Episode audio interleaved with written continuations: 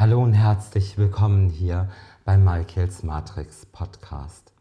Ich bin Michael und ja, ich bin Wahrsager, Energetiker, Coach und Lebensberater in siebter Generation. Ja, mit einer natürlichen und vererbten Gabe habe ich die Möglichkeit, in deinen Schicksalsstrom einzutauchen, die Dinge klar präzise zu sehen und in verschiedenen zeremoniellen Dingen und Energiearbeit dein Leben zum Erfolg zu bringen. Ja, ich habe Psychologie studiert, Wirtschaftspsychologie studiert und verschiedene Coaching-Ausbildungen gemacht und beschäftige mich viel mit Neurowissenschaften und wie diese mit der Spiritualität vereinbar sind. Das Ganze in deiner Matrix, in deinem Energiefeld, um dich glücklich zu machen und ja, vor allen Dingen voranzubringen. Ha, Mensch, bald ist Weihnachten und überall liest man das Wort besinnlich. Ich benutze dieses Wort auch sehr, selbst sehr gern, ja, denn der Bezug zu dem Wort besinnlich, besinnlich zu sein bedeutet im Nachdenken versunken, ruhig und leise zu sein. Menschen ziehen sich gerne zurück, wenn sie sich besinnen, wenn sie auf die höheren Werte im Leben und vor allem über sich selbst beginnen nachzudenken und das zu Erkenntnissen kommt. Das ist die Besinnlichkeit. Also wir sollen uns besinnen. Ja? Da haben wir natürlich zum Beispiel die Antonyme dazu, die dann eben sagen, okay, das wäre gierig, habsüchtig, triebhaft. Ähm, das ist alles das, was eben nicht besinnlich ist. Dann haben wir aber die ausgleichenden Tugenden, die Aktivität, deine Leidenschaft, dein Engagement, deine Empathie, dein Enthusiasmus. Und wenn wir so die Worte nachhallen lassen, weil die Worte in unserem Gehirn, auf unserer Amygdala und vor allem auf unser limbisches System wirken und vielleicht wirkt ein Wort da davon jetzt auf dich, gelassen, versunken, besonnen, bedächtig, gleichmütig, langmütig. Das sind wirklich die Worte, die die Besinnlichkeit hervorheben. Jetzt haben wir aber auch natürlich auch noch Sinne, die das Ganze unterstützen. Ja? Rudolf Steiner hat in seiner Sinneslehre, neben den klassischen fünf Sinnen, die Aristoteles bereits beschrieben hat, mehrere Sinne noch dazugegeben. Ja? Und da ist es eben so, dass ich da dieser Lehre von Rudolf Steiner nicht ganz immer folge, aber er doch auch viel Kluges gesagt hat. Ne? Und Johann Wolfgang von Goethe hat gesagt, die Sinne trügen nicht, das Urteil trügt. Und wir haben die unteren Körpersinne, was unser Tastsinn ist. Das ist unser physisches Organ, das sind unsere Tastrezeptoren auf der Haut, die ja, unser inneres Selbsterleben an der Körpergrenze durch Berührung, Wohlgefühl und Geborgenheit aktivieren, ausdrücken und natürlich wahrnehmen. In unserer kindlichen Erfahrung entwickelt sich so unser Urvertrauen und unser Existenzvertrauen. Und das ist ganz oft gestört, weil wir vielleicht auch mal eine Schelle eingefangen haben oder die Berührungen eben nicht zärtlich und liebevoll waren. Dann haben wir den Gleichgewichtssinn, der physische Sitz unseres Gleichgewichtssinns ist das Vestibularorgan im Innenohr und das Gleichgewichtszentrum im Kleinhirn. Und dieser Sinn dient zur Feststellung der Körperhaltung und der Orientierung im Raum. Steiner hat zum Beispiel dem Gleichgewichtssinn eine unglaublich hohe Bedeutung zugeschrieben und sagte, wer einen sehr guten Gleichgewichtssinn hat, hat eine ausgeprägte mathematische Begabung. Das führt zur Orientierungssicherheit im Raum, zur Ausgeglichenheit. Man findet hier seine Ruhepunkte und bildet die Grundlage für ein stabiles Selbstvertrauen und ein inneres Gleichgewicht. Ja? Und Bewegungsarmut, das kann natürlich zu Unruhe und Rastlosigkeit, Depression, Resignation, innerer Zerrissenheit führen. Denn wir verlieren so ein bisschen den Boden unter den Füßen. Das ist ein guter Spruch, der da sagt, okay, wir brauchen unser Gleichgewicht wieder. Unser seelisches Gleichgewicht, das hängt aber wirklich mit dem Gehirn zusammen, das seelische Gleichgewicht zu finden, indem wir uns austarieren und das auch immer wieder. Dann haben wir den Bewegungssinn, das ist der physische Sitz der ähm, Propriore-Rezeptoren in der Muskulatur und das ist die Tiefensensibilität. Ja? Das heißt, wir nehmen unsere Bewegungen wahr, wir ermöglichen Freiheitserlebnisse, das Gefühl von Selbstbeherrschung durch die Beherrschung des Bewegungsspiels. Also das heißt auch hier wieder, wir müssen ein bisschen aktiv sein, wir müssen uns motivieren, motivar bewegen, um unseren eigenen Bewegungssinn zu aktivieren, zu steuern und damit die Grundlage bilden, dass wir nicht in eine Passivität verfallen. Der Lebenssinn. Der physische Sitz des Lebenssinns ist, die, ist das vegetative Nervensystem. In der Medizin wird es weitgehend als unbewusste Wahrnehmung der Organtätigkeit als ähm, ja, bezeichnet. Der Lebens- und Vitalsinn, der ermöglicht uns als lebende körperliche Wesen da zu sein. Das sind die sogenannten Viszerozeption. So wird es genannt. Das ist ein ganz fürchterlicher Ausdruck, den ich auch viel lernen musste. Deswegen, ähm, das ist wirklich die Wahrnehmung der Organtätigkeit. Ja? Also ein gleichmäßiger Tagesablauf, eine Lebensqualität, eine innere Ordnung, die fördert und stabilisiert diesen Sinn. Und das ist deutlich spürbar. Dann haben wir die Umgebungssinne. Das ist sozusagen die zweite Sinnesgruppe, die uns zu letzten Endes Besinnlichkeit führt. Und das erste ist der Wärmesinn. Das sind unsere Wärme- und Kälterezeptoren, die wir haben und die uns natürlich auch das Wärme- und Kälteerlebnis immer wieder erleben lassen. Der Wärmesinn hindert uns aber auch daran, gleichgültig zu werden. Das ist also ganz wichtig. Ja? Ähm, diese Temperaturrezeptoren müssen wir auch immer wieder befriedigen, ja, damit wir dann auch seelische und geistige Wärme spüren und erleben können.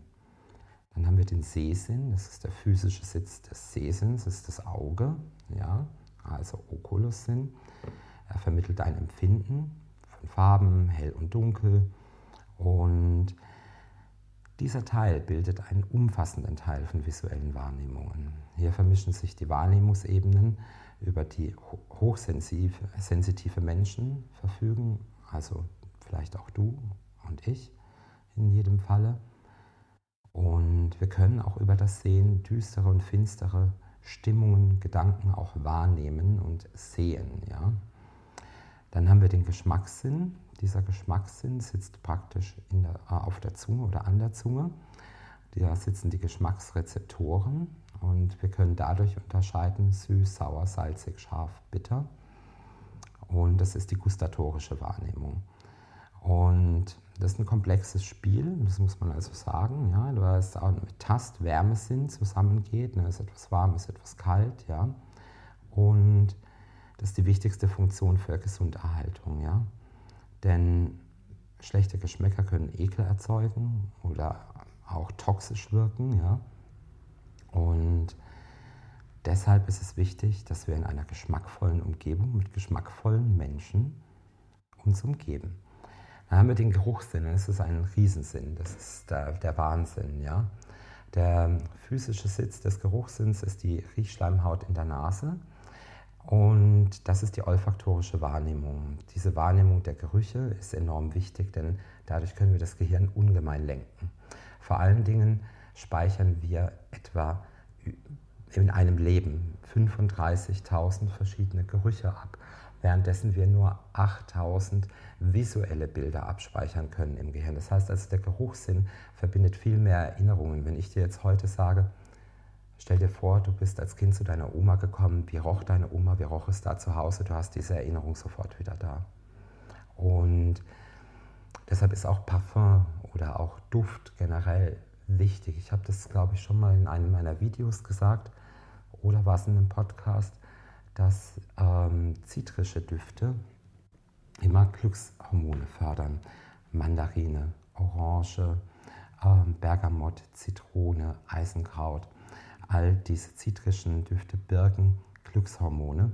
Und deswegen ist es in der dunklen Zeit auch wirklich so, dass wir gerade jetzt im Dezember, früher haben wir nur Mandarinen und Walnüsse bekommen, an vielleicht mal noch einen Schoko-Nikolaus, haben wir einen Nikolaus bekommen, aber diese Zitrusfrüchte wie Mandarinen und Orangen jetzt in der Vorweihnachtszeit, meine Oma hat dann immer die Schale beispielsweise auf eine Heizung gelegt, damit so ein bisschen sich der Duft verbreitet hat. Ne? Wir haben ja das ätherische Öl in der Schale und das macht einfach glücklich und es aktiviert Glückshormone bei uns. Haben, deswegen ist es wichtig, gerade jetzt in diesem sehr dunklen Monat, solche Früchte auch zu essen, da zu haben, auch mal dran zu riechen, bewusst vielleicht mal die Schale zwischen den Fingern zu reiben, das zu aktivieren, um wieder in ein ähm, Glücksgefühl hineinzukommen.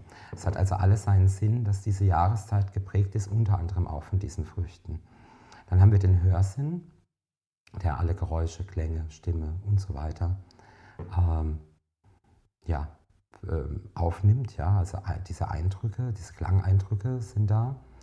Und der Hörsinn ist eben etwas, wo wir insbesondere uns immer wieder auch positiv aktivieren können durch eines deiner Lieblingslieder oder durch insbesondere auch durch klassische Musik. Also ich weiß gar nicht, ob ich es mal gesagt habe, ich bin ein sehr großer Opernfan und auch von klassischer Musik. Und wenn ich zum Beispiel wirklich so einen Tag weiß, okay, mein Tag ist voll gepackt, ich muss dies und das machen und brauche eine gute, positive, heilsame äh, Stimmung, dann höre ich mir immer die Ode an die Freude an. Und das beflügelt mich, das ist hohe, ganz hohe Lichtfrequenz als Beispiel. Dann haben wir den Sprachsinn, das ist so der Kehlkopf und die Stimmbänder und die angrenzenden Organe da. Ne? Und Sprechen und Hören gehört zusammen, Sender, Empfänger, aber auch natürlich Lachen, Weinen, ähm, Lust ausdrücken und so weiter. Natürlich haben wir auch alle nonverbalen Formen der Kommunikation dabei. Watzlawick hat gesagt, wir können nicht nicht kommunizieren, und, sondern wir kommunizieren immer. Und das ist die Körpersprache. Dann haben wir den Gedankensinn. Der Gedankensinn, ja, oder der Begriffssinn ist etwas ähm, zum Erfassen einzelner Begrifflichkeiten, Buchstaben, das Verhältnis von Begriffen, Buchstaben, Symbolen und so weiter zusammen. Und die Lautsprache vermittelt jedoch zunächst nur die Worte. Wir müssen den Gedanken einen Sinn geben. Durch den Gedankensinn und das ist ganz wichtig, auch zum Beispiel jetzt in der Neurowissenschaft, hat man ganz viele Studien gemacht. Ich habe jetzt auch zwei mitgemacht. Im Sommer bin ich wieder in Harvard bei einer dabei und worauf ich mich sehr freue. Und immer dann, wenn etwas Sinn ergibt, bejahen wir es im Gehirn. Und dann kommt als letztes nach Steiner zumindest der Ich-Sinn. Und der Ich-Sinn bildet in Folge des Tast- und Berührungssinn an der eigenen Körpergrenze als Organ die Gesamtwahrnehmung. Ursprünglich waren wir veranlagt, in feinster Weise das Ich des anderen Menschen innerlich zu verspüren, denn der ganze Mensch ist ein Ich-Sinnorgan. Der Ich-Sinn vermittelt Wesenserfahrung, unmittelbares Erleben, Erkennen des Menschen als Ich. Es ist die Fähigkeit, einen anderen Menschen wie sich selbst zu empfinden, als ihn ein anderes Ich wahrnehmen zu lassen aus der Gesamterscheinung und Anwesenheit des anderen, aus seinen Gedanken, Taten, Bewegungen, Handlungen, formt er seinen Charakter. Und natürlich, die Kraft der Empathie kommt aus dem Ich-Sinn. Und die Empathie ist das, was uns in die Spiritualität bringt, was uns letzten Endes wieder zurückbringt, in die Besinnlichkeit, nämlich zu dir. Und diese oberen Sinne, die sind ähm, nur bei Menschen auch entwickelt, die, den, die wirklich diesen Sinn dafür haben und auch die Fähigkeit der Besinnlichkeit haben. Und feinfühlige Menschen haben eben besondere Fähigkeiten und brauchen auch besondere Bedingungen, um kraftvoll diese Fähigkeiten und auch Gaben ähm, zu erleben. Nicht nur im Beruf, sondern auch in der Liebe und natürlich im Erleben von dir selbst. Und deshalb wünsche ich dir eine ganz besinnliche, Woche und einen besinnlichen vierten Advent und vor allen Dingen eine wunderschöne Weihnacht, einen wunderschönen Heiligabend und besinne dich mit allen zwölf Sinnen auf dich, auf deine Ziele, deinen Erfolg, deine Spiritualität und von Herzen von mir alles, alles Liebe.